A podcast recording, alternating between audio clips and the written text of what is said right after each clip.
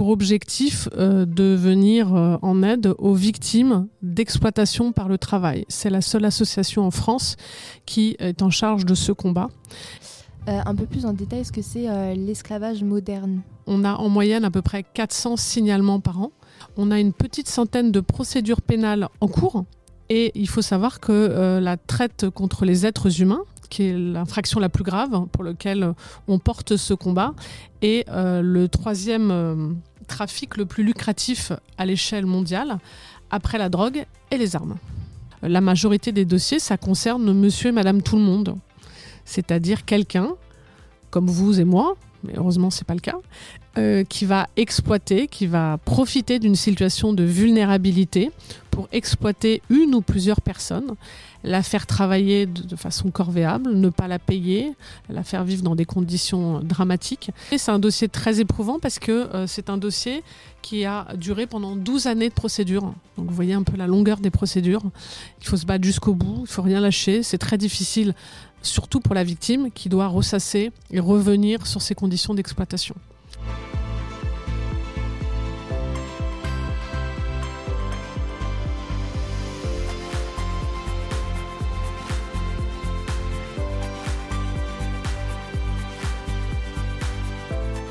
Bonjour à toutes et à tous, on se retrouve pour une nouvelle vidéo Parler Partager. Aujourd'hui, nous, sommes avec Juliette Vogel, maître Vogel.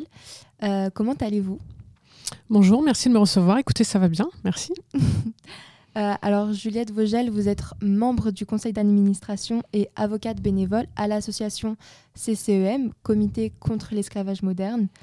Euh, déjà, dans un premier temps, est-ce que vous pouvez vous présenter, nous dire qui êtes-vous? Alors, comme vous venez de le soulever, donc, euh, je suis avocate au barreau de Paris et j'interviens en qualité d'avocat bénévole auprès de l'association CCEM, Comité contre l'esclavage moderne. Et je suis également depuis quelques années membre du conseil d'administration. Donc ça, c'est une activité dite pro bono euh, que, j'ai en parallèle de mon activité professionnelle. Ok, très bien. Et euh, est-ce que vous pouvez nous parler un peu plus de votre association? En quoi consiste-t-elle précisément? Alors le CCEM, il faut savoir qu'il a été créé en 1994 avec pour objectif euh, de venir euh, en aide aux victimes d'exploitation par le travail. C'est la seule association en France qui est en charge de ce combat. Donc c'est une association qui pendant longtemps a fonctionné uniquement à titre bénévole, qui maintenant dispose d'un certain nombre de subventions et de dons, que ce soit de particuliers comme vous et moi ou euh, d'institutions. Et elle est composée d'un certain nombre de salariés en augmentation ces dernières années, euh, en charge du, suivi psychosocial, euh, de juristes et également euh, d'une direction qui gère au quotidien l'accompagnement de ces victimes. Ok, très bien. Est-ce que vous pouvez nous expliquer un peu plus en détail ce que c'est l'esclavage moderne? Oui. Alors, en effet, c'est un terme qui surprend un peu parce qu'on pense tous, euh, tous à chacun, que l'esclavage, ça n'existe plus, ou encore ça existe dans certains pays très éloignés de la France. Euh, le constat qui a été fait maintenant il y a de nombreuses années, c'est qu'il y avait encore des situations d'esclavage domestique en France, à savoir des personnes qui se retrouvent exploitées euh, par par des auteurs dans des résidences euh, en France, euh, sur des champs agricoles, dans des entrepôts. On a une multiplicité de, situations. Et ces personnes, elles sont exploitées parce qu'elles vont travailler sur des plages horaires extrêmement importantes, dans des conditions euh, très difficiles, tant d'hébergement que de travail contraire à la dignité humaine. Et dans la majorité des cas, elles ne sont d'ailleurs pas rémunérées. Ok, très bien. Euh, donc c'est un peu plus clair maintenant. Euh, est-ce que vous auriez des chiffres à nous donner sur par exemple le nombre de personnes que vous avez aidées jusqu'à maintenant ou euh, d'autres chiffres de, votre association? Oui, tout à fait. Alors, il faut savoir que le comité contre l'esclavage moderne accompagne de, de, très nombreuses personnes. On a en moyenne à peu près 400 signalements par an. Donc 400 signalements, ça ne veut pas forcément dire qu'on sera dans le cas de victimes euh, qui ont nécessairement été exploités par le travail, mais en tout cas qui vont dans un premier temps être pris en charge euh, par le comité. On a une petite centaine de procédures pénales en cours. Donc vous voyez, c'est quand même important euh, dans le cadre du suivi. Et il faut savoir que la traite contre les êtres humains, qui est l'infraction la plus grave pour laquelle on porte ce combat, est le troisième trafic le plus lucratif à l'échelle mondiale, après la drogue et les armes. Ok. Euh, et à votre association, du coup, pour aider ces personnes, euh, quelles sont les actions qui vont être, très, qui vont être mises en place pardon? Alors, tout d'abord, il y a plusieurs actions euh, portées par le Comité contre l'esclavage moderne, qui va être d'abord l'accueil et l'identification de la victime, qui, lorsqu'elle a pris la fuite, euh, a été orientée auprès de cette association. Ensuite, on va avoir un accompagnement psychosocial, parce que vous imaginez dans quel état euh, sont ces victimes à la sortie de leur exploitation, dans des conditions dramatiques, parce que parfois certaines ont été exploitées pendant plusieurs années. Ensuite, un accompagnement juridique sur lequel je peux être amené à intervenir avec d'autres avocats bénévoles de l'association. Et également euh, la sensibilisation et la formation. La sensibilisation, c'est porter justement ce sujet, ce combat sur la place publique, euh, former éventuellement un certain nombre de, services qui peuvent être amenés à intervenir, que ce soit l'inspection du travail ou des services spécialisés, et puis porter ce combat à l'échelle française et européenne. Ok, du coup justement les, euh, les, les avocats bénévoles, est-ce que vous êtes beaucoup ou est-ce que c'est plutôt un petit comité? Alors, on est euh, un certain nombre répartis sur la France. Euh, ça dépend de la possibilité d'accompagnement et le temps nécessaire, parce que ça prend beaucoup de temps. Beaucoup, ça consomme aussi beaucoup d'énergie, parce que c'est des dossiers humainement très difficiles. donc, on est toujours preneur d'avocats qui veulent rejoindre l'association.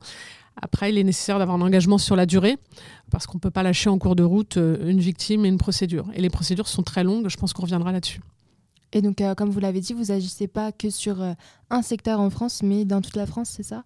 Exactement. On va, les avocats seront amenés à intervenir en fonction euh, du lieu de localisation des victimes et du coup de la compétence du tribunal qui devra être saisi. Ok. Et vous nous avez parlé des procédures, mais comment ça se passe à peu près? Est-ce qu'il y a est-ce que ça s'arrête à la procédure ou est-ce qu'il y a un accompagnement derrière? Alors la procédure, d'abord, la procédure pénale en tant que telle, c'est quelque chose qui est très long, dont on entend parfois parler à travers les médias. Donc ça va démarrer soit par une enquête de police, soit par une instruction pénale. Et ensuite, on va avoir une phase procédurale très très longue au cours de laquelle finalement, nous, avocats, on va accompagner les victimes pour démontrer la réalité de l'exploitation de cette victime dans le cadre d'un domicile, euh, dans le cadre euh, d'une exploitation agricole, par exemple. Et ça, c'est d'abord une première phase, et ensuite, il y a la phase devant le tribunal. Et on peut avoir un deuxième degré de juridiction qui est un procès en appel. Donc ça peut durer des années, des années, voire des dizaines d'années. Et pendant toute cette période-là, l'avocat normalement accompagne la victime avec les équipes juristes du comité contre l'esclavage moderne, bien évidemment. Et parallèlement, ces mêmes équipes vont accompagner cette victime, d'une part euh, à la sortie de l'exploitation pour pouvoir les recueillir. Elles ont pris la fuite, elles n'ont rien. Parfois, elles s'enfuient uniquement avec leurs vêtements sur, elles. Donc, il va falloir les prendre en charge, essayer de régulariser leur situation, parce qu'elles sont en situation irrégulière sur le territoire français, pouvoir les accueillir dans un appartement d'urgence, les aider à se reconstruire. Ça, c'est le travail d'un psychologue. Les aider à se former sur un métier euh, et les aider surtout euh, voilà, à, pouvoir vivre au mieux euh, cette période, cette phase judiciaire qui va être très difficile, parce qu'elles vont revivre un certain nombre de traumas, et en parallèle essayer de se reconstruire pour peut-être construire un avenir en France. Et justement, les personnes que vous aidez, est-ce qu'il y a un type précis, précis pardon, ou est-ce que vous aidez vraiment tout type de personnes Alors, on a parfois des clichés, parce qu'on entend ça à travers l'actualité, euh, de situations avec euh, des personnalités diplomatiques et autres. Il y a quelques dossiers de ce type, mais il faut savoir que la majorité des dossiers, ça concerne monsieur et madame tout le monde. C'est-à-dire quelqu'un, comme vous et moi, mais heureusement c'est pas le cas, euh, qui va exploiter, qui va profiter d'une situation de vulnérabilité pour exploiter une ou plusieurs personnes, la faire travailler de, façon corvéable, ne pas la payer, la faire vivre dans des conditions dramatiques. Il faut savoir que dans la majorité des cas, on a euh, des personnes qui sont très pauvres, parfois analphabètes, euh, qui en général ne parlent pas le français puisqu'elles viennent dans la majorité des cas d'un État, d'un pays étranger n'ont pas de papier, euh, n'ont pas de connaissances en France, donc elles se retrouvent totalement soumises et dépendantes de l'auteur de l'exploitation. Est-ce que vous auriez des, euh, des, cas précis, des exemples de cas à nous, à nous donner pour qu'on se rende un peu plus compte euh, de ce que c'est vraiment? Alors j'ai un premier exemple euh, qui, est, assez important pour moi parce que c'est mon premier dossier que j'ai défendu euh, dans le cadre de cette association qui concernait euh, une enfant, une jeune malienne qui est arrivée en France à 13 ans, qui a été exploitée pendant 5 années sur le territoire français dans le cadre d'un domicile privé ce que j'évoquais tout à l'heure, corvéable à merci. il y avait jusqu'à 9 personnes dans ce domicile. Elle faisait tout, les tâches ménagères, s'occuper des enfants. Elle n'a jamais été rémunérée. Et nous avons obtenu une condamnation euh, de l'auteur de cette euh, exploitation euh, pour soumission d'une personne vulnérable à des conditions de travail contraires à la dignité humaine. Bien évidemment, avec également une condamnation à régler un certain nombre de dommages et intérêts, mais dans la majorité des cas, on n'obtient pas le règlement de ces sommes. Et cette jeune fille, qui est devenue maintenant une, une adulte, s'est reconstruite au fur et à mesure depuis ces années. Donc ça, c'est un premier dossier. C'est un dossier très éprouvant parce que euh, c'est un dossier qui a duré pendant 12 années de procédure. Donc vous voyez un peu la longueur des procédures. Il faut se battre jusqu'au bout, il ne faut rien lâcher. C'est très difficile, surtout pour la victime qui doit ressasser et revenir sur ses conditions d'exploitation. Et alors j'ai une question, cette, euh, cette, jeune malienne qui a été exploitée, comment euh, elle est arrivée à cette situation? Est-ce que c'est des personnes qu'elle connaissait, des personnes de sa famille? Alors vous avez parfaitement raison. Euh, il s'avère que le père de cette jeune malienne, qui était une famille très pauvre au Mali, connaissait cette dame qui a proposé à son papa de la faire venir en France en lui promettant une scolarisation. Parce qu'il faut savoir que tout ça, ça s'accompagne de promesses que ce soit de la scolarisation, que ce soit d'un revenu, que ce soit peut-être un jour de papier. Donc euh, ces personnes qui sont souvent très très pauvres et vulnérables, on leur offre un avenir. Donc c'est la promesse qui a été faite à ce père qui pensait offrir un avenir à sa fille. Et c'est dans ce contexte-là que cette jeune fille est arrivée en France avec euh, cette personne. Et euh, pour euh, comment est-ce que vous avez réussi à aider cette malienne, euh, cette jeune malienne Comment elle a réussi à vous contacter? Alors, vous avez parfaitement raison. pendant ces cinq années d'exploitation, on est comme dans un huis clos, c'est-à-dire qu'il y a très peu de témoins de la scène. Il s'avère qu'il y avait un voisin qui voyait régulièrement cette jeune fille qui amenait les enfants à l'école, qu'il a trouvée très prostrée, très maigre, très craintive et qui a alerté les services de police qui un jour se sont rendus dans cet appartement. Et c'est dans ce contexte-là euh, que cette jeune fille a, été, euh, a fait l'objet de cours d'alphabétisation. Parce que les, inspecteurs de police, qui ont été trop légers malheureusement à l'époque, ont fait le constat que cette jeune fille était mineure et qu'elle n'était pas scolarisée. Et donc elle a rencontré un, jeune homme dans le cadre de ses cours d'alphabétisation, à qui un jour elle a fini par se confier, mais vous voyez, ça a duré des années, et qui lui a permis de s'enfuir. Et ensuite, elle a été orientée vers le comité contre l'esclavage moderne. Euh, est-ce que vous avez beaucoup de cas comme ça? Enfin, Est-ce qu'il y a beaucoup de, mineurs, justement? Alors, il y a un certain nombre de dossiers qui concernent des mineurs lorsqu'ils sont arrivés sur le territoire français. Euh, donc on peut avoir des, jeunes mineurs, mais on a aussi des, adultes qui, euh, du fait de leur précarité, de leur vulnérabilité, vont euh, se retrouver dans cette même situation et ne sauront pas comment faire pour, s'échapper. La fuite, elle n'est elle pas si simple. On n'ouvre pas la porte et on s'enfuit. Ces gens-là n'ont pas de papier, ils sont en situation régulière, ils n'ont pas d'argent, ils ne parlent pas français, ils ne connaissent personne sur le territoire français. Et on les a menacés d'aller en prison s'ils s'en ouvraient à des voisins ou des policiers, ou d'être envoyés au pays. Donc, ils se retrouvent complètement vulnérables. Ok, merci, c'est euh, beaucoup plus clair. Euh, alors, Maître Vogel, est-ce que je peux vous proposer un café? Avec plaisir. Ok, alors on passe de suite à la minute café.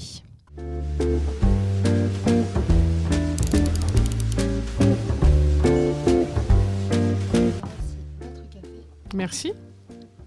Euh, donc on va maintenant passer à notre fameuse minute café. Donc c'est un moment un peu plus détente. On va, on va parler de vous, pardon. Donc première question, euh, quel est votre film préféré? Alors j'ai pas l'habitude de parler de moi, donc on va essayer euh, cet exercice ensemble. Alors le film préféré, je dirais le film qui m'a détendu le plus récemment, parce qu'il faut se détendre aussi, c'est ce monde totalement imaginaire d'Avatar. Euh, que j'ai pris, euh, j'ai pris beaucoup de plaisir à, le voir au cinéma, euh, toute seule, en 3D, dans ma bulle. Voilà. Génial. Est-ce que ensuite vous pouvez nous donner votre livre préféré ou un livre que vous lisez en ce moment? Alors j'ai un auteur que j'aime beaucoup, parce qu'il a une plume particulière qui s'appelle Emmanuel Carrère.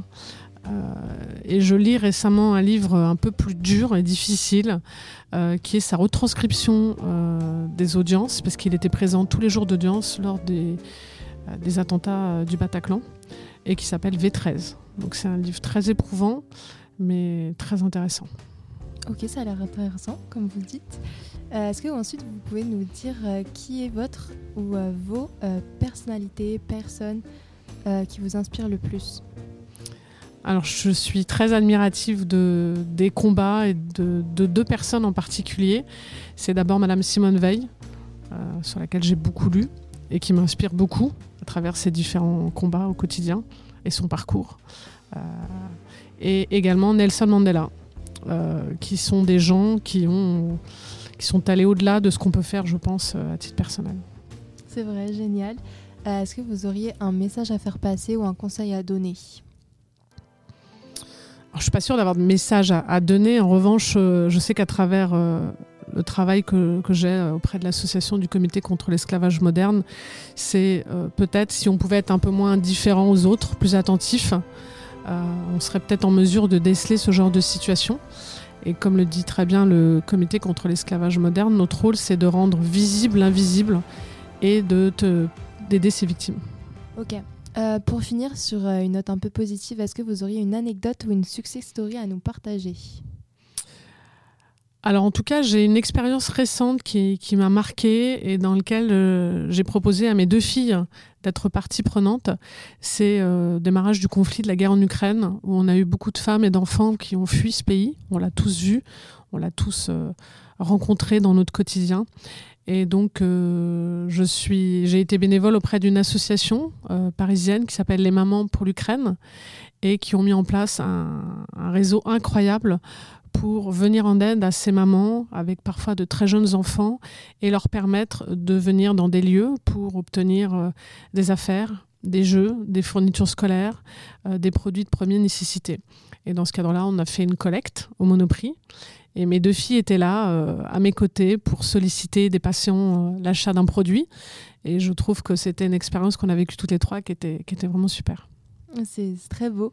Euh, merci d'avoir accepté notre invitation. Merci d'être venu. C'est la fin du podcast. Merci d'avoir regardé. N'hésitez pas à liker et commenter la vidéo. Surtout, abonnez-vous. Et n'oubliez pas, en parler, c'est partager. Et c'est en partageant qu'on en parle. En parler, c'est partager. Et c'est en partageant qu'on en parle.